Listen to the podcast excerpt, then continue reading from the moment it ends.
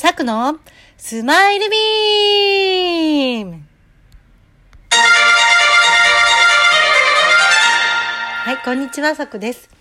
えー、なんか、いいお天気です。こんな風に自粛制限がかかっているけれども、お天気はね、いい時期は、いい時期であって、青空を見ると外に出かけたくなってしまうなと思いつつ、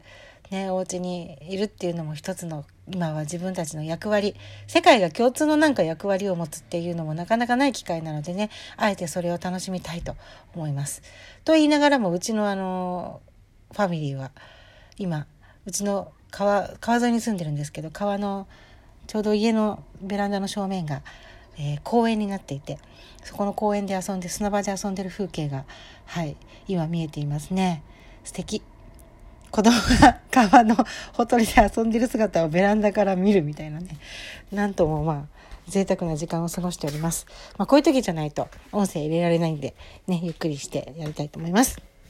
今日はですねえっとどんなことを話ししようかなって考えた時にうんと今までなんかこう元気が出る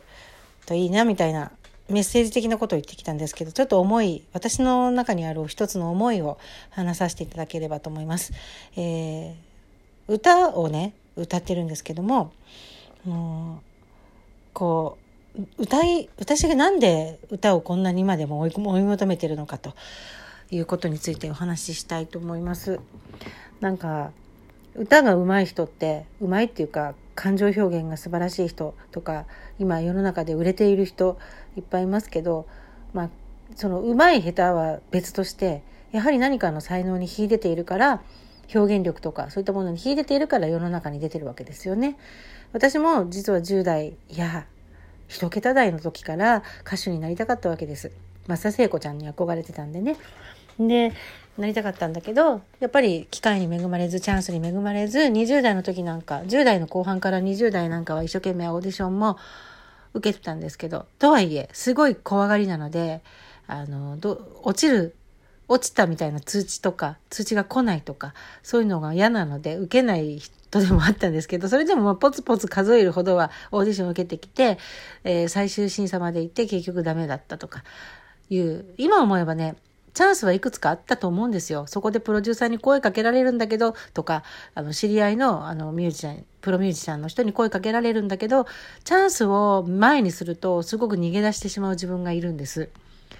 うん、これはまた後日お話しますけど、なんでずっとそうなのかな、逃げ出すのかなと思ってたら、私そういう星の元だったみたいです。それは最近習ってる、まあ、ある、あの、統計学というか、うん、誕生日をもとにね、あの、見る統計学の深いやつで分かったことなんですけど、ああ、チャンスを目の前にすると逃げるんですよ、私。それでずっと生きてきた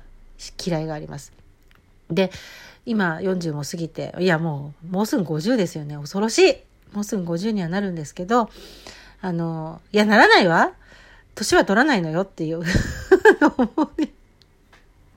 いやいや、年の話はいい。えっ、と、そうそう。要はなんで今諦めないでね、まだ歌を歌ってるか。実は、えっ、と、42歳の時に子供を出産したんですけど、あのその時に子供を産んだ日ですよ。もう大興奮なわけです。脳内アドレナリンがめちゃめちゃ出てる時に、あの子供、生まれた子供を見た夜、夜に夜中眠れないんですよ、興奮の、興奮冷めやらずで。それで、その時に私この子供にあの人生生き切ってるかとかあの人生をこう教える時にね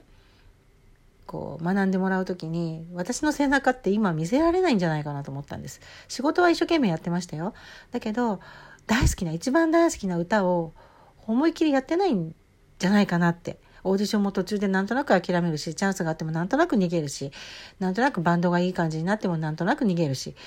終わりにするし、みたいなね、ことやって、ちゃんとやりきってないじゃん、私って思って、そっからなんです。まあ、産んだし、子供出産したばっかなんで、すぐには活動できなかったけど、ゆるゆると始めて、今ではなんとなくこう、周りも、私という人間が歌を歌ってる人っていう風に思ってもらえる人も増えてきた。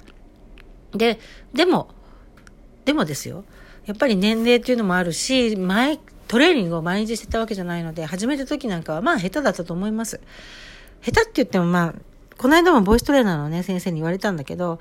あの、あなたは小さい頃から比較的歌うまいって言われてきたでしょと。だから基礎的な、もうもう本当に基礎的なことっていうのが、完璧ではないっていうふうに言われて、ああ、そうだなと思ったんです。基礎はね、もう、今私一番、今この、この後に及んで一番やってることって呼吸なんですよ。歌では呼吸が一番大事なんですけど、ここの呼吸法がちゃんとできてないがゆえに、私の歌のこう、呼吸っていわゆる土台なんですよね。土。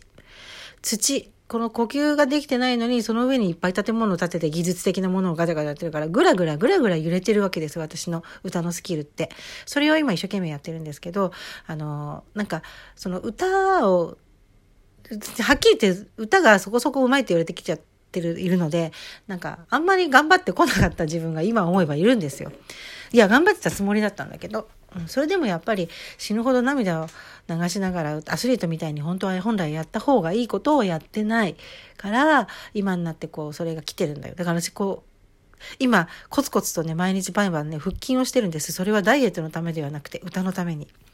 でも、そのぐらい、やっぱりやってきたら、効果見えてきて、この3ヶ月、うん、その、今のボイストレーナーの先生に出会ってから3ヶ月ぐらい経つんですけど、私の歌の上達っぷりは結構なものだと、個人的に自負しています。特に、あの、曲線がこうグッてくるじゃないですか。この数週間、本当にグッと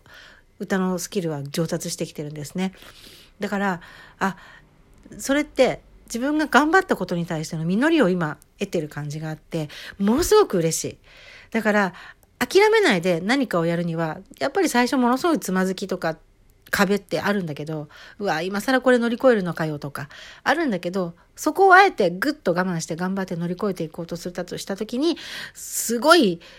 違うところから今までの自分を見ることができるので、そう。だからやっぱ全然違うんですよね。で、私にとって歌って何で歌ってるのかなって思った時、この成長を実感したいからなんですね。決してなんかこうチャラチャラしたいとかそういう感じではなくて、歌っていうものが自分、自己成長を私にとって一番実感できるものなんです。うん。だから、だから皆さん歌を歌って歌いましょうっていうわけじゃなくって、皆さんにとってのその自己成長が一番感じられるものって何なのかなってちょっと考えてもらいたいなと思って。このコロナの時こそさ、ちょっと自分に向き合える時間があるじゃないですか。この間に、こう、自分の一番好きなことだったり、昔諦めたこととかがいいと思うんですよ。そういうもので一番実感が、成長実感ができそうなこと、バカって言われてもいいと思うんですよ、周囲から。私なんかめっちゃ言われましたよ。何やってんの大人。そんな年を取ってからみたいな。うん。言われたけど、それは別に人のためにやってるんじゃない。自分のためにやってるし、その自分の努力や成果がいつかまあ社会に役に立てればいいと思ってるけど、まあそんな大それたことではなくて、とにかく自己成長を感じたいからやってる。だから皆さんも周りからね、ちょっとこう、それは違うんじゃないのとか、何を今更的なことを言われることがあったかもしれない、あるかもしれないことでもいいから、とにかく好きな種を見つけて、あの、なんか自己成長を実感してもらいたい。そうすると、このコロナのこう、なんていうの、悪影響に負けない気持ちが、私も将来不安っちゃ不安ですよ。うん、仕事のほとんど、今4つ仕事持ってた中の3つダウンしちゃってるからね。だけど、それでもなんか、このコロナ騒ぎが収束する日がいつになるかわからないけど、その時には晴れて爪を研いでいた、研いでいた爪を披露できる日が来るというね、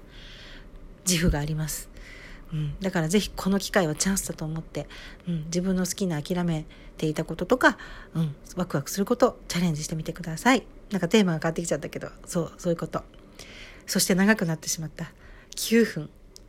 ということで、えー、今日もこんな話熱く語らせていただきました。歌についてはもっとまた語りたいのでまた後日。